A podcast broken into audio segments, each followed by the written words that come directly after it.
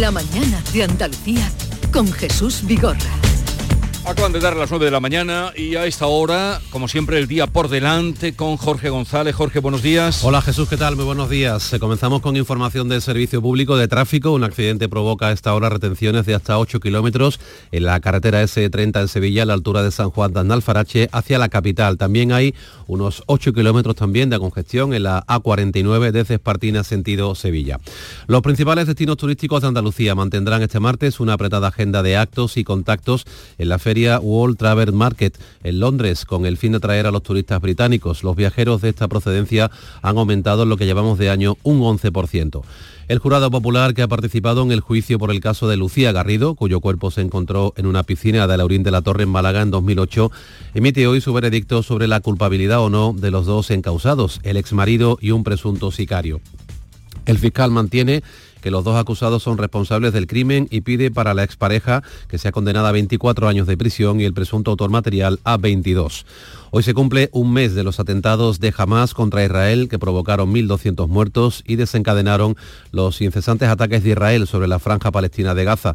Desde entonces, el ejército israelí no ha dejado de bombardear zonas e instalaciones civiles, matando a más de 10.000 palestinos, casi la mitad de ellos niños pequeños.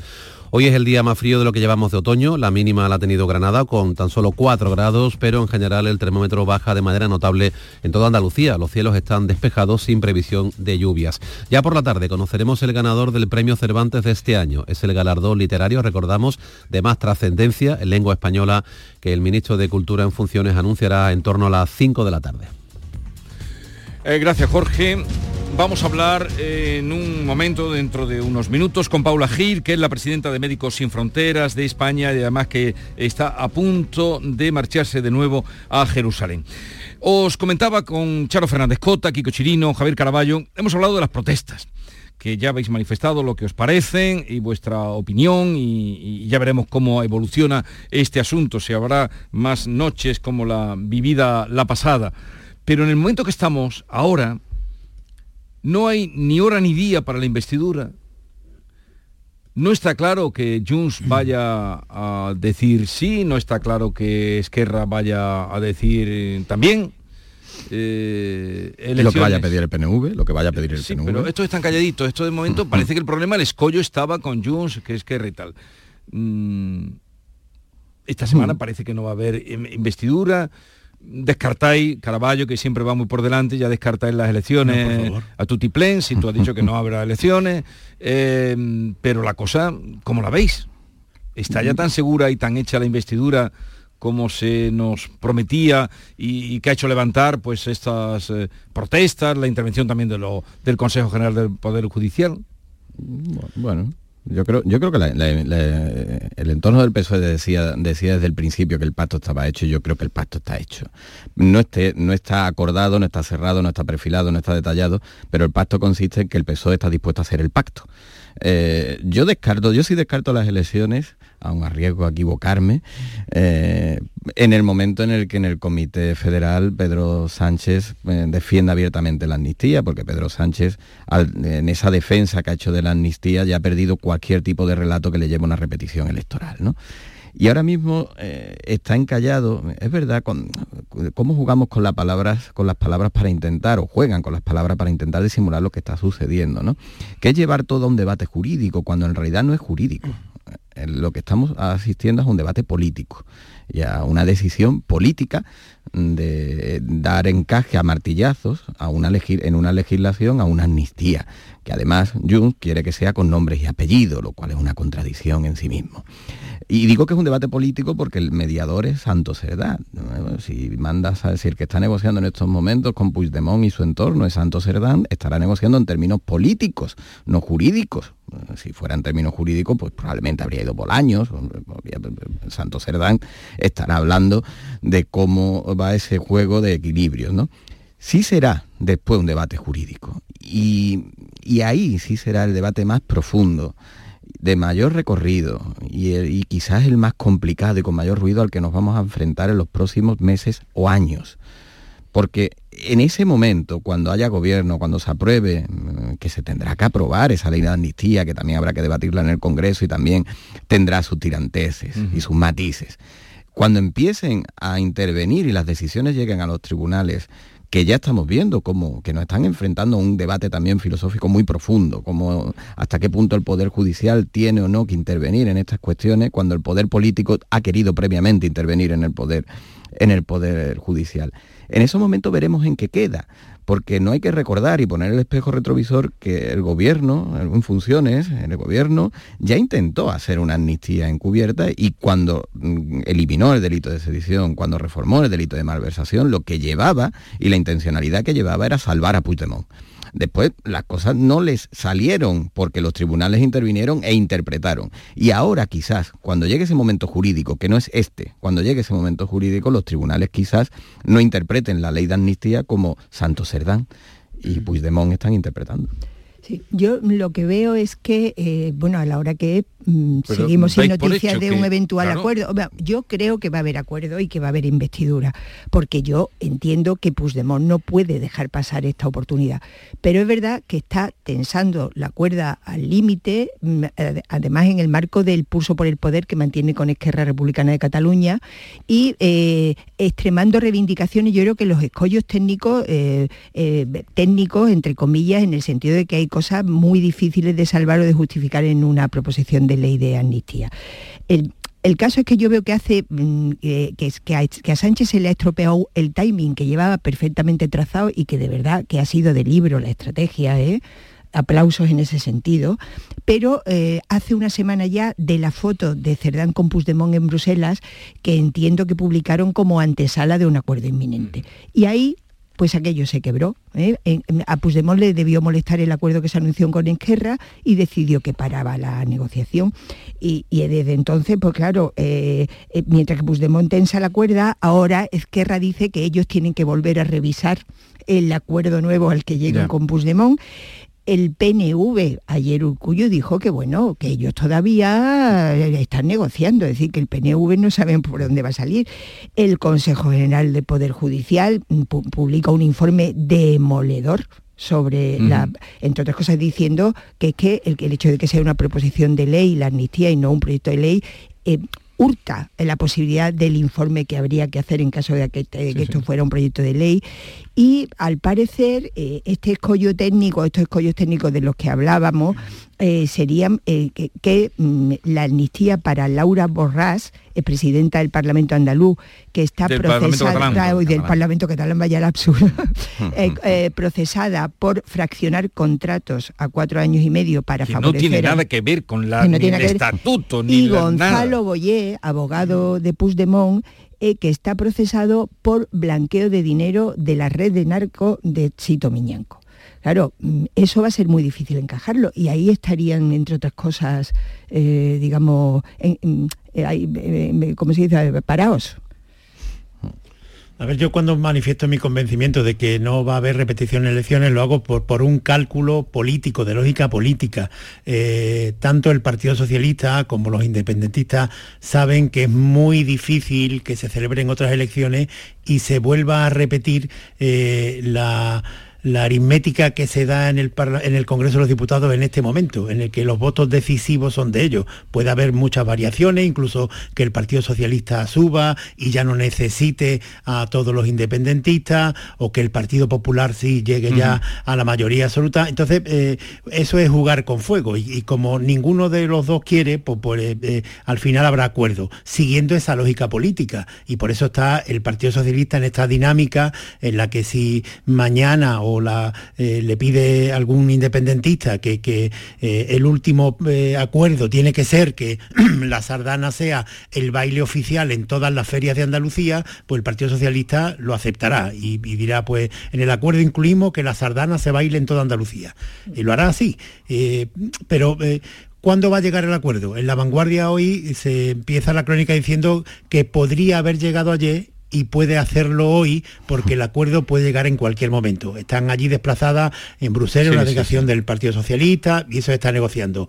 Eh, yo creo que al final habrá investidura pero a partir de ahí sabemos que la política en España da muchísimas vueltas, que todo se puede complicar y que al final pues podemos tener elecciones, nunca hay que descartar lo que haya elecciones en enero. Por lógica política, yo creo que habrá investidura la semana que viene o la otra, que es la semana tope. Bien, eh, un momentito, quedaros que os voy a presentar a Paula Gil, que es la presidenta de Médicos Sin Fronteras en España y que está a punto de marcharse para Jerusalén. La mañana de Andalucía. Llega el sorteo 11 del 11 de la 11. El sorteo que más da. Espera, espera, espera. Otra vez. ¿Cómo que qué más da? ¿Qué más te dará a ti? Que son 11 millones. Vamos a ver si así se entiende. Es el sorteo que más da porque además de los 11 millones da 11 premios de un millón. Pues a mí un 2, 3, 4, 5, 6, 7 y hasta 11 millones no me dan igual, ya te lo digo. Pues eso te estoy diciendo, que es el que más da. Y recuerda, este sábado se celebra el sorteo 11 del 11 de la 11. No te quedes sin tu cupón. Cómpralo ya. A todos los que jugáis a la 11, bien jugado. Juega responsablemente y solo si eres mayor de edad. Gracias a Superbiazón he aplicado 110 kilos menos de NAC en mi cebada. Superbiazón, el bioestimulante con fijación de nitrógeno que te ofrece la máxima rentabilidad de tu cereal. Fertinagro Biotech. Más información en supervia.es. En Sevilla, Circo Las Vegas, instalado junto al Estadio La Cartuja, te presenta su espectáculo de moda Barbie, para disfrutar en familia. Atracciones y risas aseguradas con los payasos. Circo Las Vegas, en Sevilla, del 31 de octubre al 26 de noviembre. Venta de entradas en circolasvegas.es. Estoy encantada con la cuidadora de mamá. Ya no me acordaba que era salir de casa sin pensar que podía caerse estando sola. Veo que llamar a Cuideo ha sido un acierto. Cuideo, especialistas en cuidados a domicilio para personas mayores. En Plaza Villasistos de Sevilla. Contáctanos ahora. Cuideo, cuidados de calidad. El trabajo en equipo construye confianza y la confianza genera velocidad. ¿Te atreves a alcanzar la meta? Carrera de Empresas ABC, ya sea de manera individual o reuniendo a un equipo de tres compañeros, participa el domingo 12 de noviembre en esta carrera de 8 kilómetros, juntos para conseguir el éxito. Más info en www.carreradeempresasabc.es. Si te gusta la música, Canal Sur Radio Música lo tiene todo. Pop, rock, indie, rap, jazz, todos estos géneros y ritmos y la mejor selección musical de los 60, 70, 80, 90 y el nuevo milenio están en Canal Sur Radio Música y con auténticas joyas de nuestro archivo sonoro. Una radio 100% online, 100% a tu alcance y lo mejor, 100% música. Canal Sur Radio Música, la música de tu vida. Grupo de emisoras de Canal Sur Radio. La radio de Andalucía. Cariño, tenemos dos hijos y has preparado tres bocadillos. Sí. Pates la piara, más buenos que el pan. Hay algo que nos identifica y nos enorgullece por todo lo alto nuestra gran variedad de alimentos y bebidas de calidad diferenciada que reconocerás fácilmente por la marca Gusto del Sur. Disfrútalos cada día y tú también llevarás el sur a lo más alto. Gusto del Sur. Es calidad. Es Andalucía. Andalucía se mueve con Europa. Unión Europea. Junta de Andalucía.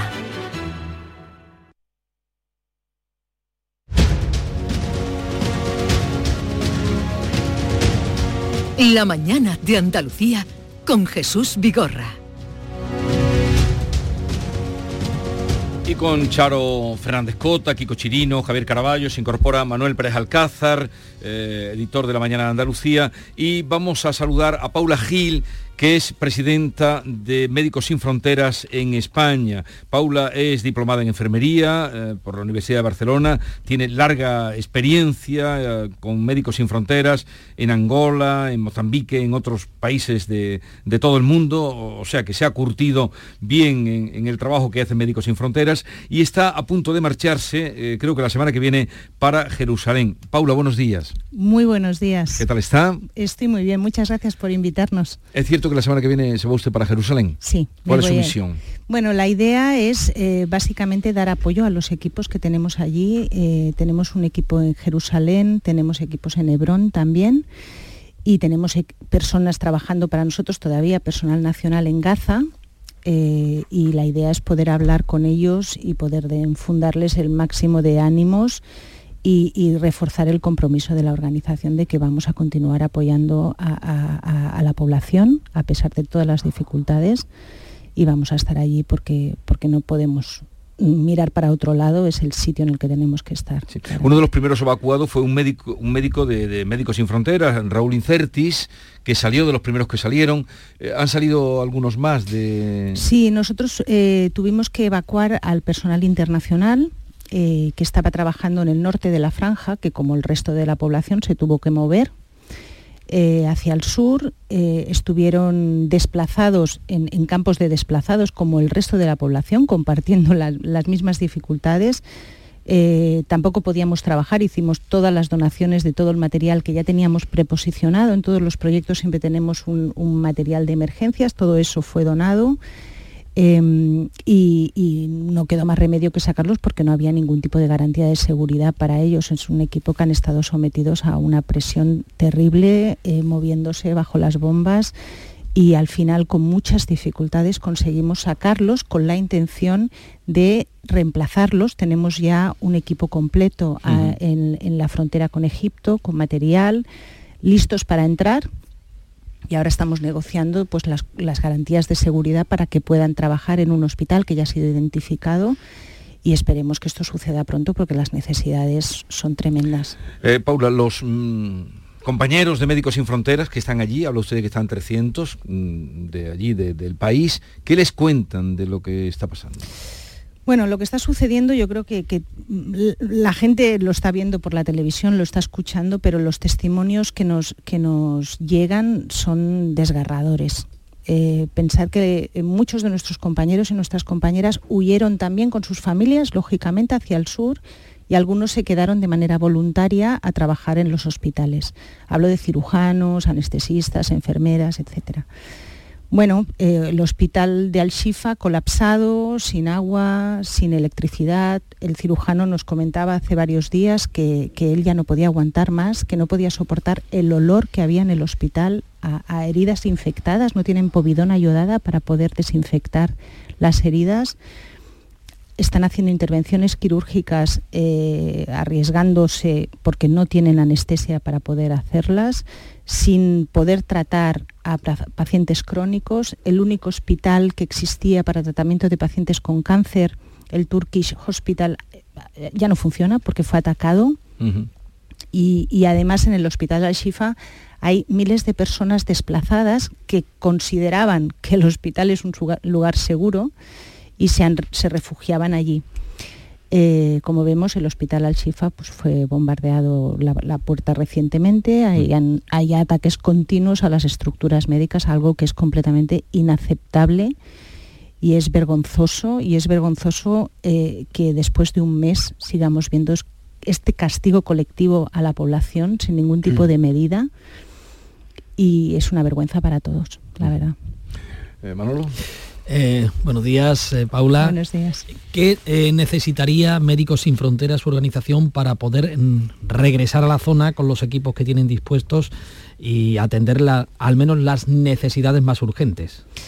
Bueno, para nosotros, más que, para Médicos Sin Fronteras, yo, te diría que es lo que necesitamos para la población, que es que, haya un alto el fuego, que esto pare, que esto pare, que esta población pueda tener acceso a las cosas básicas como el agua, la comida, la electricidad y para nosotros unas garantías de seguridad de que podemos trabajar, de que no vamos a poner más en riesgo a, las personas que están trabajando y no solo, también a las personas que van a estar en los hospitales con nosotros como pacientes, ¿no? que al final son ellos los que están sufriendo las consecuencias de todo esto. Nosotros necesitamos que nos garanticen el acceso y no solo a nosotros. O sea, lo que está pasando estos días de dejar pasar camiones a cuentagotas, eso es como dar una limosna, ¿no? Y lo que necesitamos es que realmente se vuelva a abrir esa frontera y que puedan entrar los camiones con ayuda, que no solo es la nuestra. Estamos hablando de 500, 600 camiones diarios que estaban entrando antes de que empezara todo esto, ¿no? Entonces necesitamos que todo este acceso se abra, que la gente que necesite salir de Gaza pueda salir de Gaza y que sobre todo la población tenga lugares seguros. No hay lugar seguro en Gaza.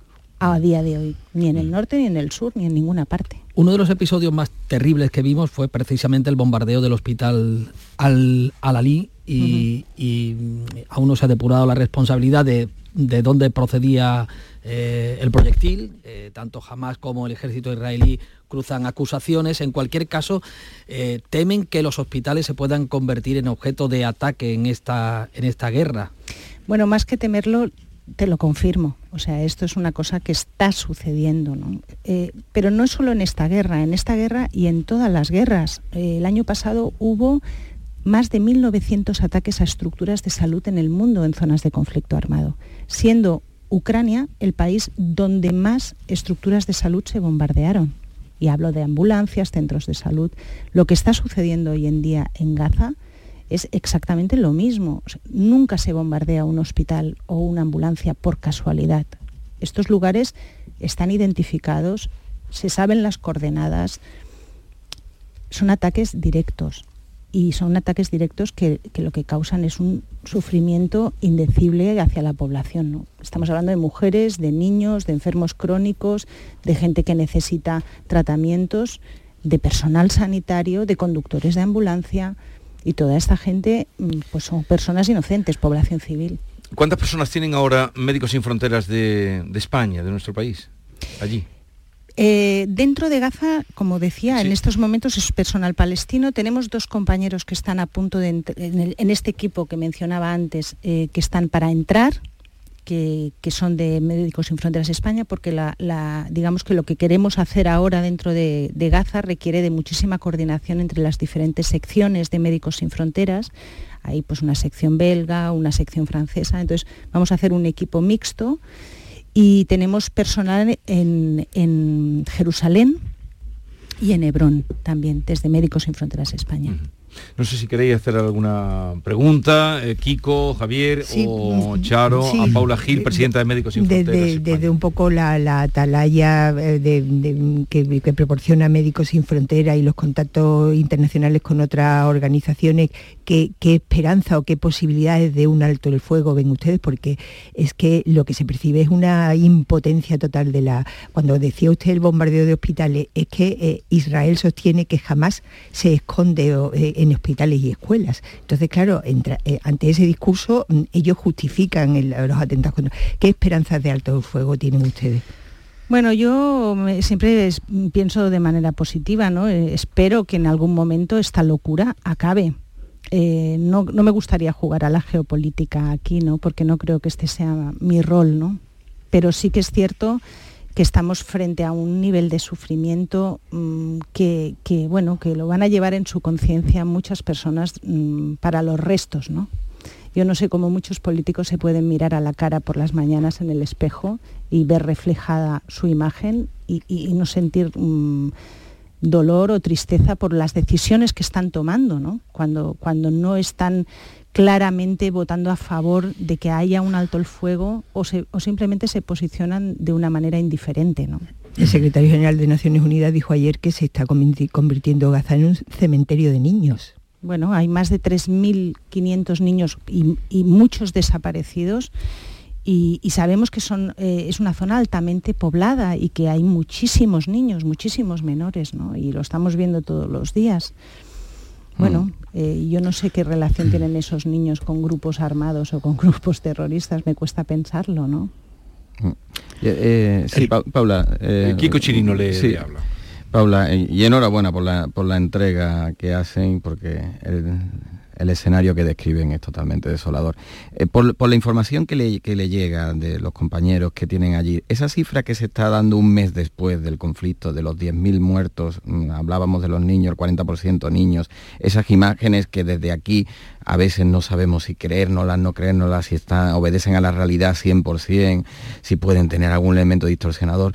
Eh, por la información que le llegan, ¿qué hay de realidad? ¿Se puede aproximar esto, esto que, digo, los 10.000 muertos, el 40% de los niños, esas imágenes de padres y de niños con la cabeza del padre? ¿Eso está sucediendo allí? ¿Es ese el escenario que se encuentra? Bueno, eh, no cabe absolutamente ninguna duda de que eso es lo que está mm. sucediendo. Esto es lo que ven nuestros compañeros y compañeras, personal de Médicos Sin Fronteras España, compañeros que llevaban años trabajando para nosotros, que han perdido miembros de su familia, que se han jugado la vida para poder ayudar a, nuestros compañeros y compañeras internacionales, para poder transportarlos en medio de las bombas eh, y los hospitales, la situación que estamos viendo y que, que, nos están relatando y nos mandan fotografías y la vemos, es de devastación. O sea, es una auténtica catástrofe humanitaria lo que está sucediendo ante nuestros ojos mm. y es un momento realmente histórico. Quiero decir, eh, es algo que, realmente pues, nos llena de dolor y de impotencia, ¿no? Una sensación de manos atadas porque no podemos hacer más. Nosotros quisiéramos hacer más, pero no podemos. ¿no? Mm. Eh, eh, a ver, Paula, cuando usted dice que no entiende cómo hay políticos que se pueden mirar al espejo cada mañana por lo que está sucediendo, ¿a quién se refiere? ¿Se refiere a los políticos israelíes, a los políticos europeos, a los eh, dirigentes árabes, a los que aplaudieron eh, el atentado de Gaza de hace justamente un mes? ¿A quién se refiere? Pues mira, yo me, refiero a todos aquellos que tienen la posibilidad de cambiar esto y no están haciendo nada para que esto cambie. Sea quienes sean y vengan de donde vengan. O sea, nosotros como organización humanitaria, nuestra labor es proveer de ayuda humanitaria médica, testimoniar lo que nuestros compañeros y compañeras ven y los que tienen la capacidad real de cambiar las cosas y que cada día deciden no hacerlo, pues a esos me refiero, independientemente de quienes sean.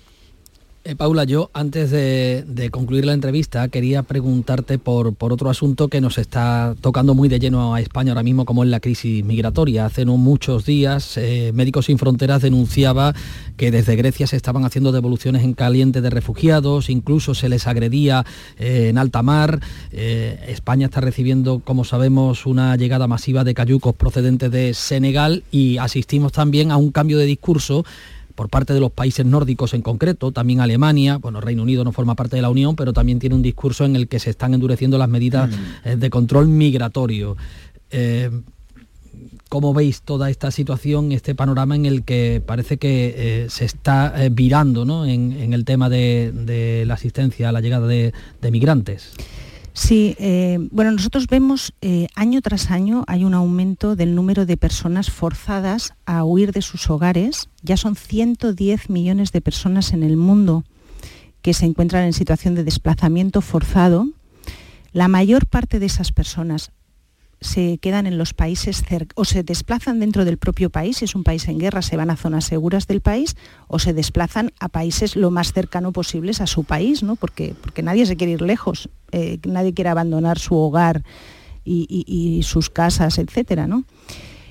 Una parte de esas, de esas personas deciden buscar un lugar más seguro. Y esas personas que arriesgan sus vidas para conseguir llegar a un lugar seguro eh, son criminalizadas. Y esto es un discurso que estamos viendo constantemente. ¿no? Eh, los gobiernos europeos, en lugar de promover políticas migratorias que pongan en el centro a las personas, que garanticen una acogida digna, que las personas puedan tramitar solicitudes de asilo hasta que se resuelvan en condiciones de humanidad, lo que están reforzando son políticas que ponen en riesgo la vida de la gente y que están provocando un sufrimiento humano increíble. Y, lo que es más duro de todo esto es que vemos una instrumentalización constante del sufrimiento humano de todas esas personas con fines políticos. Y eso es una gran vergüenza para, Europa. Em, hay cerca de 29.000 desaparecidos en el Mediterráneo. El Mediterráneo es una fosa común. Lo que está sucediendo ahora mismo en, las islas griegas, eh, lo que hemos reportado en este informe que hemos presentado, está basado en, testimonios de nuestro personal y también de las personas a las que atendemos en las islas. Y han encontrado pues, personas maniatadas con bridas de plástico, maltratadas, torturadas, que les han despojado de todas sus pertenencias, eh, que han abusado de ellas, mm, personas eh, encapuchadas eh, que también circulan por la costa con barcas que empujan a, las personas de nuevo al mar y esto exigimos que se investigue mm. porque esto está sucediendo en Europa, está sucediendo aquí, ¿no? A las puertas de, nuestra casa, ¿no? Paulo, usted hablaba antes de lo que está pasando allí, ha dicho, es lo que pasa en todas las guerras, pero Ucrania parece que la hayamos olvidado. Bueno, Ucrania parece que la hayamos olvidado, mucho más olvidada está Siria, Yemen, el Congo eh, y tantos y tantos Sudán, donde hay millones de desplazados en Chad, en la República Centroafricana, en Etiopía. Eh, lamentablemente pues eh, se pone sobre la mesa lo que está entre comillas de actualidad, ¿no? Pero el sufrimiento humano es, es, no es algo que tendría que estar eh, conectado con la actualidad, ¿no?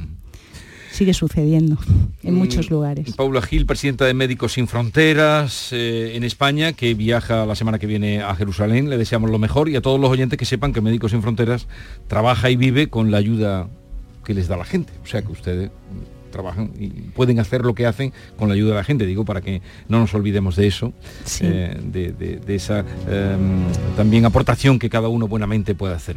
Gracias por la visita, le deseo la mejor de las suertes a usted y a todos los médicos que están trabajando allí. Muchas gracias. Y en fin, algún día la llamaremos cuando ya esté Muchísimas por gracias. Jerusalén. Eh, gracias, Paula. Eh, Kiko Chirino, Javier Caraballo, Charo Fernández Cota y Manuel Pérez Alcázar. que tengáis un bonito día todos. Buen día. ¿Os habéis quedado un poco así como...? Sí, porque la verdad es que después de escuchar a la presidenta de Médicos Sin Fronteras, pues te quedas, si cabe, más preocupada y... En fin, es estremecedor verdaderamente. a mí hay una frase, una frase que me ha parecido formidable y que se puede aplicar a cualquier orden de la vida, que se dirige a aquellos que tienen la capacidad de cambiar las cosas y cada, cada día deciden no hacerlo. Sí, ¿y quiénes son esos? pues tú y yo no somos, Javier. Pero no, debemos olvidarlo también para pedir cuentas, que en la medida que podemos nosotros también hacer algo. Eh, lo dicho, que tengáis un bonito día a pesar de todo. ¿eh? Vamos a respirar el día. Muy buenos días. Buenos días.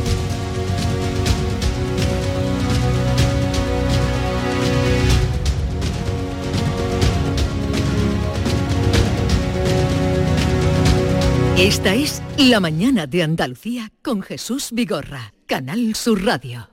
Tú tienes la receta para tener cielos más azules y bosques más verdes. Porque cuando ayudas al sector farmacéutico a eliminar los medicamentos y reciclar sus envases, entre todos estamos cuidando del medio ambiente. Lleva los medicamentos que ya no necesites o estén caducados al punto sigre de tu farmacia. Tú tienes la receta para cuidar el planeta. Dios mío, Yaya, qué buenos están tus macarrones. Algún día nos tienes que contar tu ingrediente secreto. Pates la piara, más buenos que el pan. Llega Eurodreams, el nuevo juego que te permite renovar la ilusión de un gran premio cada mes. 20.000 euros al mes durante 30 años para cumplir tus sueños. Ser jugador de fútbol. Dueña de una cafetería con clases de yoga o retomar tu pasión por los coches antiguos. Eurodreams sortea 20.000 euros al mes durante 30 años y premios de 2.000 euros al mes durante 5 años. Elige en cada apuesta 6 números del primer bloque y un sueño. ¿Cuál es el primer sueño que vas a cumplir? Eurodreams. Renueva tu ilusión. Loterías te recuerda que juegues con responsabilidad y solo si eres mayor de edad. Canal Sur Radio, la radio de Andalucía. Supermercados Más es ahorro. Hasta el 10 de noviembre disfruta de ofertas como el lote de un kilogramo de pechuga de pollo y un kilogramo de traseros de pollo por solo 7,95 euros. Además, este mes podrás ganar 100 regalos directos por nuestro aniversario. Supermercados Más es ahorro. Del 9 al 11 de noviembre vibra con The Latin Music Week by Lago. El 11 de noviembre saborea el ritmo de Carlos Baute. Rompe tus caderas al son de su música y disfruta de su concierto totalmente gratis. Te esperamos con toda la familia para rumbear en la Semana de la Música. ¡Azúcar! Más info en lago.es. Trabajo en equipo. Bien hay los ocho. Compromiso. Nadie se descompone. Esfuerzo. Reviento cada palada. Sacrificio. Dicen que nunca se rinden. Constancia. Sigo. Sigo. Amor por unos colores. ¡Vamos, Betis! ¿Te lo vas a perder? Regata Sevilla Betis. Sábado 11 de noviembre desde las 10 y cuarto en el Muelle de las Delicias. Más confortable, más espacioso, más equipado. Así es el MG ZS gasolina. El subcompacto con 7 años de garantía que te da mucho más. Desde 13.990 euros. MG ZS. Disfruta más por mucho menos. Precio sujeto a financiación. Consulta condiciones en mgmotor.es. Ven a conocerlo a Motor Inglés. Avenida Fernández Murube 14, en la S30, Sevilla. Escuchas Canal Sur Radio, la radio de Andalucía. Frutos secos Reyes, mucho más que pipas. Disfruta con nuestra deliciosa variedad de frutos secos, snacks y golosinas en los más de 35.000 puntos de venta que tenemos en Andalucía o en frutosecorreyes.es. Ah, y ahora con tu pedido a partir de 20 euros, te los llevamos a casa gratis. Frutos secos Reyes, tus frutos secos de siempre. Todos aquellos que ya conducen el número uno se sienten únicos, especiales. Y para que puedas sentir esa increíble sensación, ahora la Black Week de Hyundai se convierte en Black Year. Black Year de Hyundai. Del 6 al 19 de noviembre condiciones especiales en toda la gama el primer año. Más información en hyundai.es. Con Superbiazón he conseguido mejor cosecha aplicando un 40% menos de nitrato en mi trigo. Superbiazón, el bioestimulante con fijación de nitrógeno que te ofrece la máxima rentabilidad de tu cereal. Fertinagro Biotech. Más información en supervia.es. La tarde de Canal Sur Radio con Mariló Maldonado. Disfruta de las tardes con tu radio, con tu sección preferida, cafelito y besos, entrevistas en profundidad, por tu salud y los temas que más te interesan. Todo aquí. La tarde de Canal Sur Radio con Mariló Maldonado, de lunes a viernes desde las 4 de la tarde. Canal Sur Radio, la radio de Andalucía. La mañana de Andalucía con Jesús Vigorra. 9.36 minutos de la mañana, la vida, la vida, la vida es un contraste de blanco y negro, de rectas y curvas, de sonrisas y lágrimas, de días de sol y de días de lluvia. Y hace un momento estábamos hablando, nos estaba contando la presidenta médica de Médicos Sin Fronteras cosas terribles y ahora os veo a vosotros y me entra un poquito de alegría por la parte de la derecha, por la parte de la izquierda no mucho, la parte de la derecha, que está Maite Chacón, buenos días Maite. ¿Qué tal? Buenos días Jesús. Yolanda Garrido. Buenos días. Y aquí en la izquierda, a mi izquierda tengo a David Hidalgo. no digas tonterías, si tú te alegras, si yo soy tu hijito derecho, si tú me ves a mintar por la puerta y dices, ya está aquí mi niño para yo meterme con él. Hoy sabéis qué ha pasado, he desempolvado eh, la chaqueta, ¿cómo se llama? Los, los. Eh, he, sacado el que más me abriga, es que el pueblo en donde yo vivo estábamos a 6 grados, ¿eh? Y me lo he puesto, lo he desempolvado, digo, mira, dice mi mujer, no, todavía no se lo está poniendo la gente. Digo, me da igual la gente, tengo frío. Yo vengo con un pluma hoy también, ¿eh? Pero, eh, ¿qué, tiene? ¿El armario lleno de polvo? No, es que... desempolvado. es, que estaban, guardados, estaban guardados en una caja. entonces di que estaban guardados, no que has desempolvado. Entonces, eres pobre, ¿no? Porque si tienes que guardar las cosas de invierno en una caja, eres pobre. pobre no, no tengo vestido. y lo de sartén en el horno también tiene. También, ¿no? no, que en mi casa no tenemos horno. Ah, vale, peor todavía. Peor, peor, peor, peor, peor, Entonces ya has traído tu anorak. ¿Tú, tú no, porque tú vienes a las 4 de la mañana, querido, tú tienes que tener mucho sí, frío. Ya hace días que vengo yo un poco protegido. Tú te pones papel de periódico en el pecho, como, no, no, no como antiguamente que te vendían. Los que iban en las motos, ¿no? en las motos que te metían la BC aquí en medio del pecho. Hay que sacar ya las plumas y, y yo no sé si el edredón, el edredón Sí, sí. Ya hay gente que lo tiene puesto desde hace tiempo. ¿eh? Oye, Maite, he de decirte que he puesto en práctica tu truco y te tengo que felicitar. sacar un pie. Sí, cuando tienes muchas mantas en lo alto, saco un pie de la de lo que es la colcha, lo dejo colgando al lado del colchón e incluso llega a apoyar el dedo gordo en, el, suelo. Y es fantástico, porque coge la temperatura intermedia. regula la temperatura. Pero no se queda frío. Bueno, pero te regula el resto del cuerpo, está muy bien. No, porque ese pie tiene tu calcetín gordo y si poner dedo gordo en el, en el suelo. no es sin calcetín. Entonces te ¿Tú qué te acuestas con calcetines? ¿Tú te acuestas con calcetines? No, no, te pega nada siendo amorólogo acostarte con calcetines, es una cosa. No, para probar tu, tu método, Ah. me puse un calcetín gordo porque si pones el dedo gordo en el Pero suelo. si es de lo que se trata de refrescar. Pero ah, ah, Pruébalo sin sistema no me va. Bueno, Pruébalo Esta noche. sin calcetín. Esta noche lo voy a probar. Venga, tenemos poco tiempo y, y muchas cosas que Vamos contar. muy bien de tiempo, eh, tenemos 20 minutos. La, la pregunta hoy, ¿cuál va a ser para los oyentes? Participación. Pues mira, vamos a hablar de apellidos. ¿Cuál es tu apellido? ¿Tiene un apellido común o por el contrario de los apellidos que los que hay poco, que son más bien raros, ¿no? Porque existen pocos. ¿Qué significa su apellido? Si lo saben y si lo llaman por su apellido. A ti, por ejemplo, te decimos Vigorra. Vigo, siempre es eh, el ¿Verdad? raro. Vigorra, De porque no Vigorra, es común. ¿Sabes qué es el segundo? Sí, Rodríguez Vigorra. Se llama Rodríguez. es. Esto viene porque ahora te contaré en todas las Rodríguez noticias. es el segundo más repetido. Por eso mi amigo Jesús Quintero también era Rodríguez Quintero. Ah, siempre, cuando el segundo apellido es más raro, le quitan el primero. Rodríguez Zapatero, por ejemplo. Le dicen Zapatero, no le dicen Sí, sí, Rodríguez. siempre, más común pues. que Y García, bueno, ¿o qué? a, a Feijó, Feijó es Núñez. Núñez Núñez Feijóo. Feijóo. Vale. sí.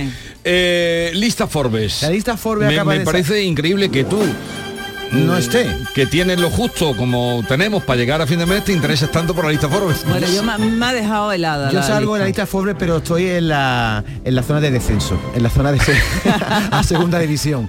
Porque no ha habido sorpresa, pero la sorpresa ha estado en que el número uno de español, el fundador de Inditex, Amancio Ortega, no solo sigue siendo la más rica de España, es que ha doblado su riqueza, es que este hombre tiene ya un 53% más que el año pasado. ¿Sabes cuántos millones de euros tiene Amancio Ortega? 81.800. Y lo peor, o lo mejor para él, es que la segunda es su hija, ¿eh? su primogénita. Y, de- y luego tiene una prima, una sobrina o no sé qué en los está por ahí. primeros puestos. Sí, Los sí. primeros pues- puestos son todos Yo familia. es que no sabía ni que ese dinero existía, fíjate. Fíjate, ¿eh? es, que es una cosa se te ¿verdad? sale de la cabeza. Alucinante. Si yo para llegar a un millón de euros ya me cuesta 81.800 millones de euros lo que tiene Amancio Ortega. Le sigue Sandra Ortega, es la única mujer entre los cinco primeros del ranking. Y en tercer lugar se mantiene el presidente de Ferrovial, Rafael del Pino. Novedades en esta clasificación, el ascenso al cuarto puesto, porque estaba el quinto, ya está en zona UEFA, el presidente de Abanca, Juan Carlos Escotet.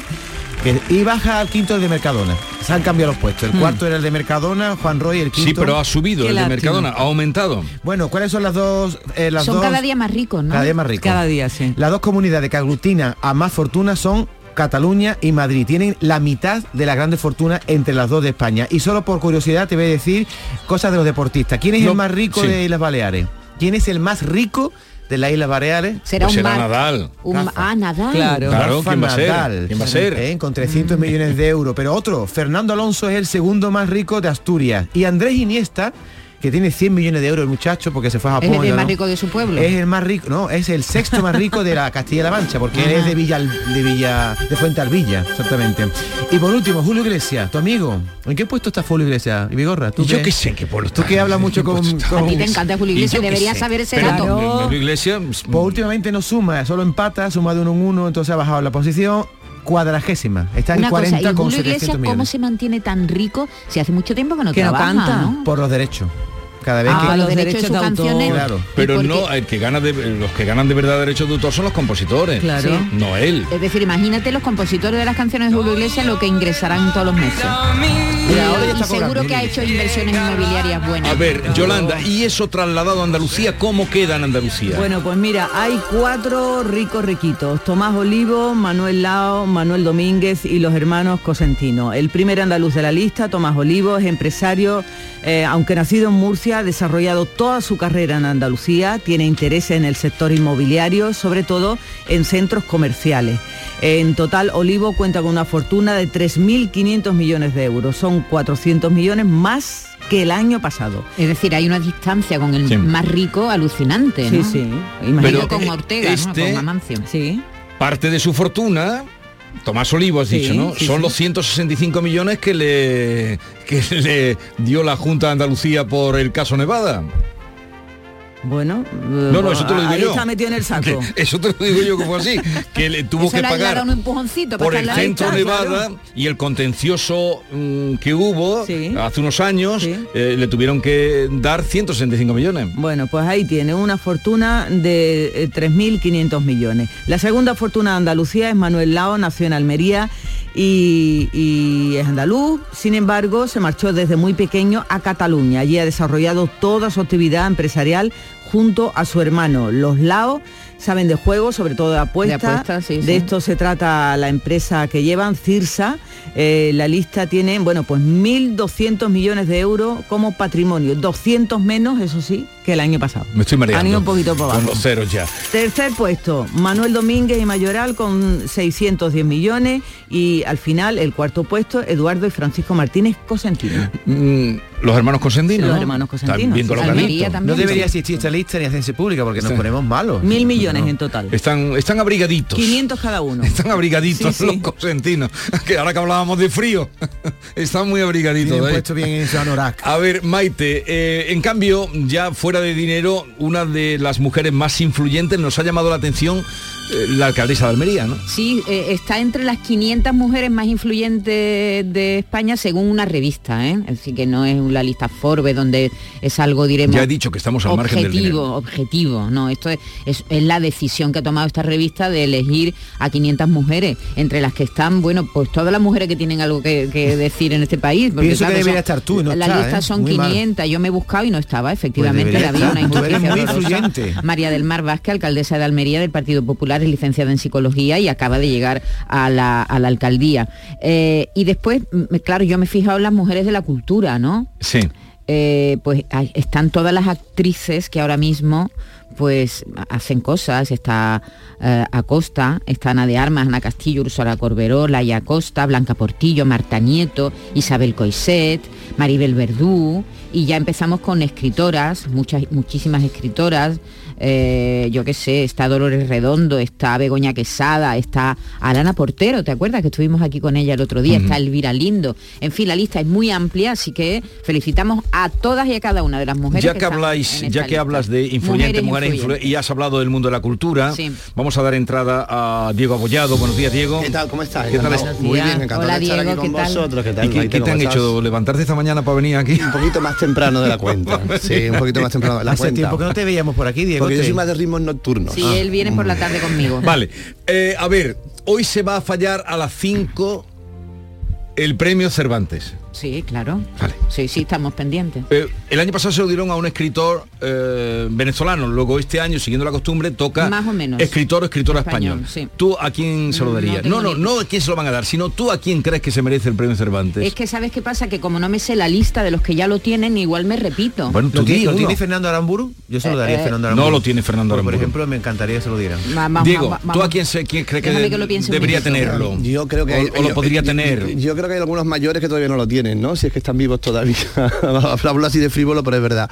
Yo creo que deberíamos de, de- de ver a los mayores, que últimamente todos los premios que damos y todas las medallas que damos son todos tremendamente jóvenes. Y ya tendrán tiempo, ¿eh? Ya tendrán tiempo. pero La también, juventud- Muñoz Molina, por ejemplo, no lo tiene, ¿no? No lo El tiene. Cervantes. Yo Pero- creo que Muñoz Molina en algún momento lo tendrá. Eh, El Cervantes se lo dieron, pero fue triste cuando se lo dieron a Brines, a nuestro querido poeta Francisco Brines. Francisco y- Brines. y al año se murió. Sí. Eh, Pero eh, bueno, nunca yo se más- sabe. Los no, pero no Cervantes por se lo ser- dan a sí, gente perdón, Yo lo veo mayor, más ¿eh? como ejemplo, yo más que una satisfacción para ellos, lo veo como ejemplo para las generaciones nuevas, que, que de repente que te den un premio como ese cuando eres mayor, te pone de alguna mente, te pone de alguna manera en una línea para que te lean, ¿no? Y eso es lo, es lo que yo me quedo. Es verdad que muchas veces tarde y están mayores, pero por lo menos se ponen en esa línea para que las nuevas generaciones lo Sí, pero este tipo de premios habitualmente se- sí se le da a gente mayor, ¿eh? Sí, habitualmente sí, pero Sí, yo sí. hablaba de otros Ah, premios porque lo que hacen en es que- reconocer lo que le hace es reconocer toda una trayectoria entonces la gente joven no ¿Lo tiene Padura? Lo tiene Padura Pero toca un No. español, has dicho, ¿no? Esto va un, un año Sí, España, otro año... Hasta ahora se ha mantenido eso, un año allí, otro año aquí. Bien. se habla eh, de Jim Pera Jim Ferrer que tampoco lo tiene Fíjate, está joven, entre es los joven, joven, se joven. habla de Enrique Vilamatas que, tam- que- que es joven Enrique Vilamatas es joven Pero también. se habla de Luis Landero está en la lista Luis Landero este Mm. año en fin El otro como día Luis siempre. Landero dijo unas cosas muy Sí. bonitas en la inauguración de la Feria del Libro. Ah, sí. No sé si has leído algo. He leído, he leído ¿Has algo, leído sí, algo de lo sí. que dijo? Dijo cosas Muy interesante siempre lo que Como dice. siempre. Y, le- y apunta Señor siempre. Bien, hemos invitado a Diego, que siempre es un placer verlo por aquí, eh, porque eh, él que ha vivido en Inglaterra entiende mejor que nosotros, y aparte lo que le gusta y sabe de arte. ¿Qué ha pasado en, en- en Londres para que dos insensatos mm, lleguen con el martillo, creo que era de cristal, y golpeen el cuadro de la Venus ante el espejo de Velázquez? Bueno, pues eso es terrorismo artístico realmente, quiero decir, no, no tiene otra explicación. Lo que hay que plantearse un poco que cuando estas acciones se suceden de esta manera, que qué está pasando, porque es verdad que actúan en países donde la, la- la tibieza cognitiva por lo que hacen es, es muy tibia, quiero decir, es muy leve, no les va a pasar mucho, y eso es evidentemente por eso lo hacen ahí, no se van a otros países a hacerlo, donde también hay magníficas obras de arte. Y después los ingleses son muy clásicos hasta patentar. Es decir, este cuadro ya había sido atentado en 1914 por Mary Richardson, que fue una, una, feminista, entonces una sufragista, se llamaban entonces, porque no eran feministas, eran sufragistas.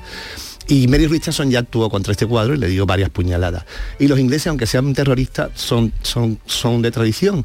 Y vamos a ir al mismo cuadro y vamos a hacer lo mismo. Entonces han ido al mismo cuadro. Con lo cual es tremendamente patético y me da mucha pena de un cuadro, además tan nuestro, pintado por, por todos sabemos, por, por un andaluz como nosotros, que además el pobrecito lleva muchos años fuera, pasando frío, me imagino, porque en Londres tú sabes que, que calor no hace. Y desnudita Y ella. desnudita ella, y que siempre tengan como esa reiteración. ¿no? Yo tenía un, un- tengo un amigo que siempre dice que en el mundo del arte todo el mundo tiende a, a- a volverse conservador. Y míralo, este es el ejemplo. Vamos a atentar contra el mismo cuadro que, que, que tentaron en 1914. Sor- sorprendió, eh, David, perdona, sorprendió que hicieron todo el ataque, eh, nadie reaccionó. Nadie, en ese nadie, momento nadie. nadie, reaccionó y, Sí, y int- eso- intentó Salió. detenerlos. No. Hicieron, eh, soltaron el speech, martillaron, que por cierto está por ahí el sonido, lo saqué yo ayer, eh, eh, martillaron el cuadro mm, con, con Pero el, lo- el los- cristal, no la tela. Al Sí, cristal. al al cristal, desde aquel año, desde 1914, tiene ese cristal está puesto que es un cristal de muchas, protección. muchas grandes obras están protegidas ya, ¿verdad? Sí, y otras Sí. que van a ir lo- va- van a Van ser protegidas en el Después futuro. de esto. Lo que pasa es que visto evidentemente un cristal es también es una agresión en muchos casos para un óleo, Claro. porque, porque, porque los reflejos, por muy Claro. bien que esté Pero puesto muy y por muy porque la, blindado. la pena es menor. Ellos no rasgan un Claro, cuadro. claro, por eso te digo que está no todo se muy sabe lo- pero no se sabe los daños que ha, ha podido causar en la bueno, tela, se ¿no? supone que el marco sí, el marco también es un marco histórico, pero bueno, al lado de la tela, pues no, Pero evidentemente. ahora, eh, el comportamiento, tú que conoces la sociedad inglesa, Sí, ¿cómo mm, le dan los golpes? Nadie sale a detenerlo. Eh, luego hacen su speech, se ponen de rodillas y allí no aparece nadie. A ver, yo hay dos cosas que son importantes. Una de ellas es que la National Gallery es un, es un museo inmenso. Es un museo inmenso, estatal, público, como todos los grandes museos de Europa, en este caso concreto, de seguridad no anda excesivamente regalado. Eh, es uno de los grandes museos del mundo, quizás el menos es el Prado, en el que se pueden hacer fotos, en el que te puedes acercar bastante a los cuadros. En España, en el Prado o en el Museo de las Colecciones Reales, si vas ahora al nuevo, no te puedes imaginar, acercarte a un cuadro ya es, ya es complicado. Para nosotros es difícil entender que cuando te estás acercando a un cuadro más de la cuenta ya están pitando las Sí, alarmas, sí, cómo a este te puedes acercar. Exactamente. Aquí te puedes acercar mucho, mucho, mucho, quizás en exceso, no lo sé, que lo juzguen ellos, ¿no?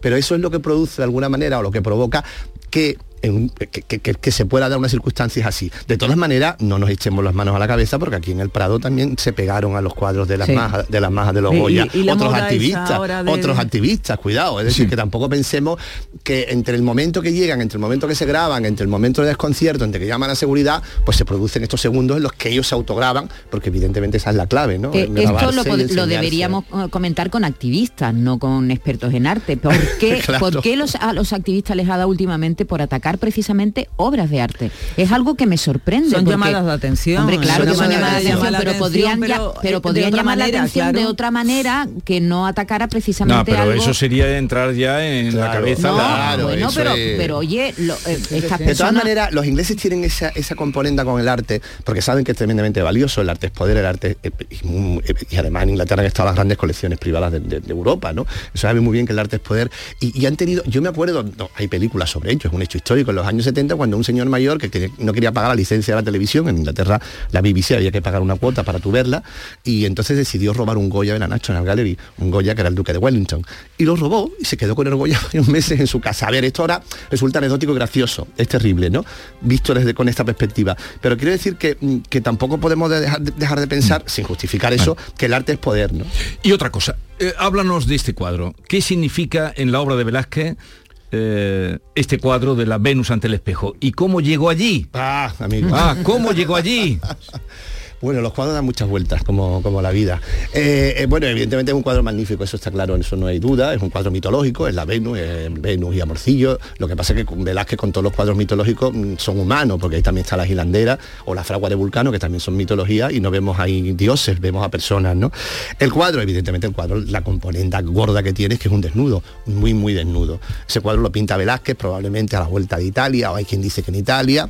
Evidentemente es un cuadro un fresquito de carne, es un cuadro subido para la época, para la España de la época y para cualquier época, sobre todo por la humanización, por la sensualidad de una persona que más que una Venus, más que una diosa, es una, es una persona humana. Ese cuadro lo tiene un, pintor amigo de Picasso, de, Velázquez, cuando muere Velázquez, después va, pasa a, una colección, un coleccionista de arte español, que era sobrino nieto del conde de Oli- de Olivares, el marqués del Carpio, y va a tener ese cuadro un tiempo, pasa a sus herederos y lo hereda la duquesa de Alba. La duquesa de Alba, lo hereda la casa de Alba, y entre ellas la, digo la duquesa de Alba porque es Cayetana, la duquesa mítica de Goya, a la que Godoy le va a sustraer o le va a expropiar el cuadro.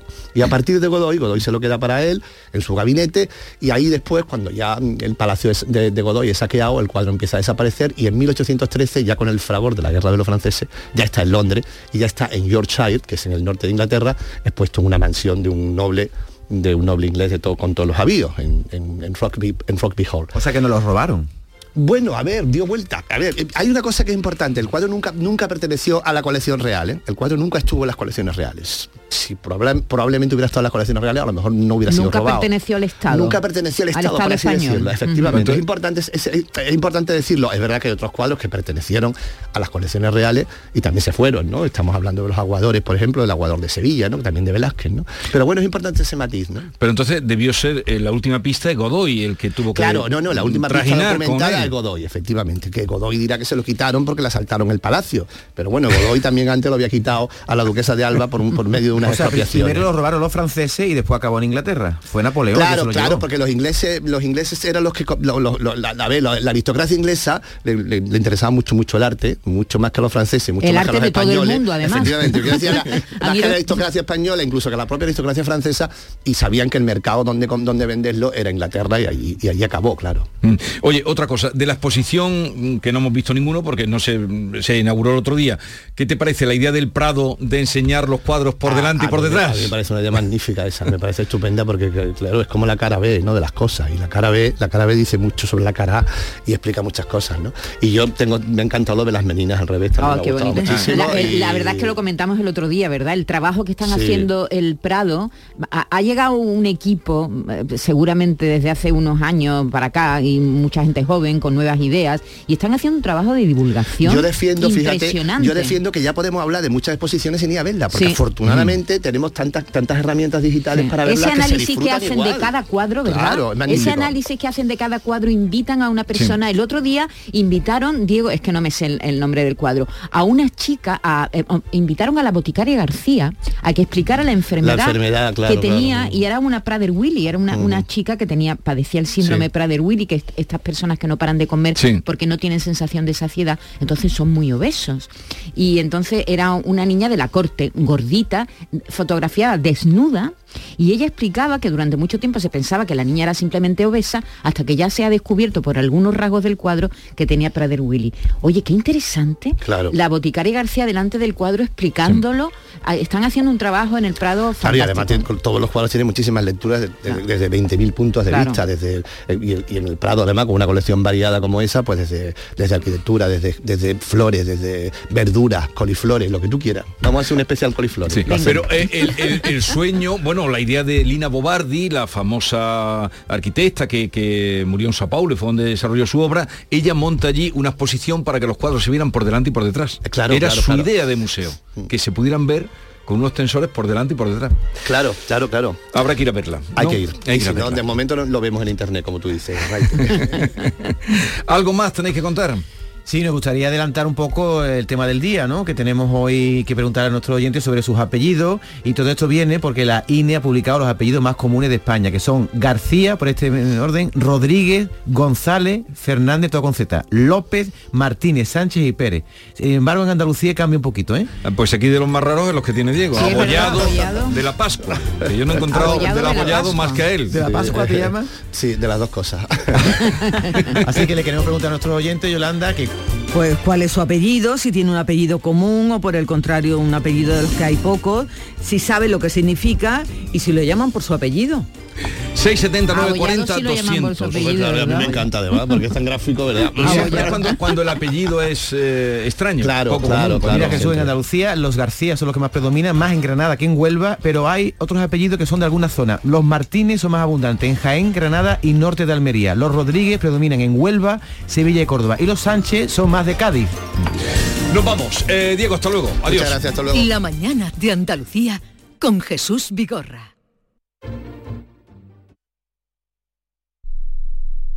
Te presentamos con Bijubilación de Caja Rural, un conjunto de soluciones exclusivas e innovadoras para diseñar tu jubilación a tu manera. Con Bijubilación de Caja Rural, móntate tu mejor jubilación. Ven antes del 31 de diciembre y obtén interesantes incentivos. Documento de datos fundamentales para el partícipe, alertas de liquidez, indicador de riesgo, planes en promoción y condiciones en segurosrga.es.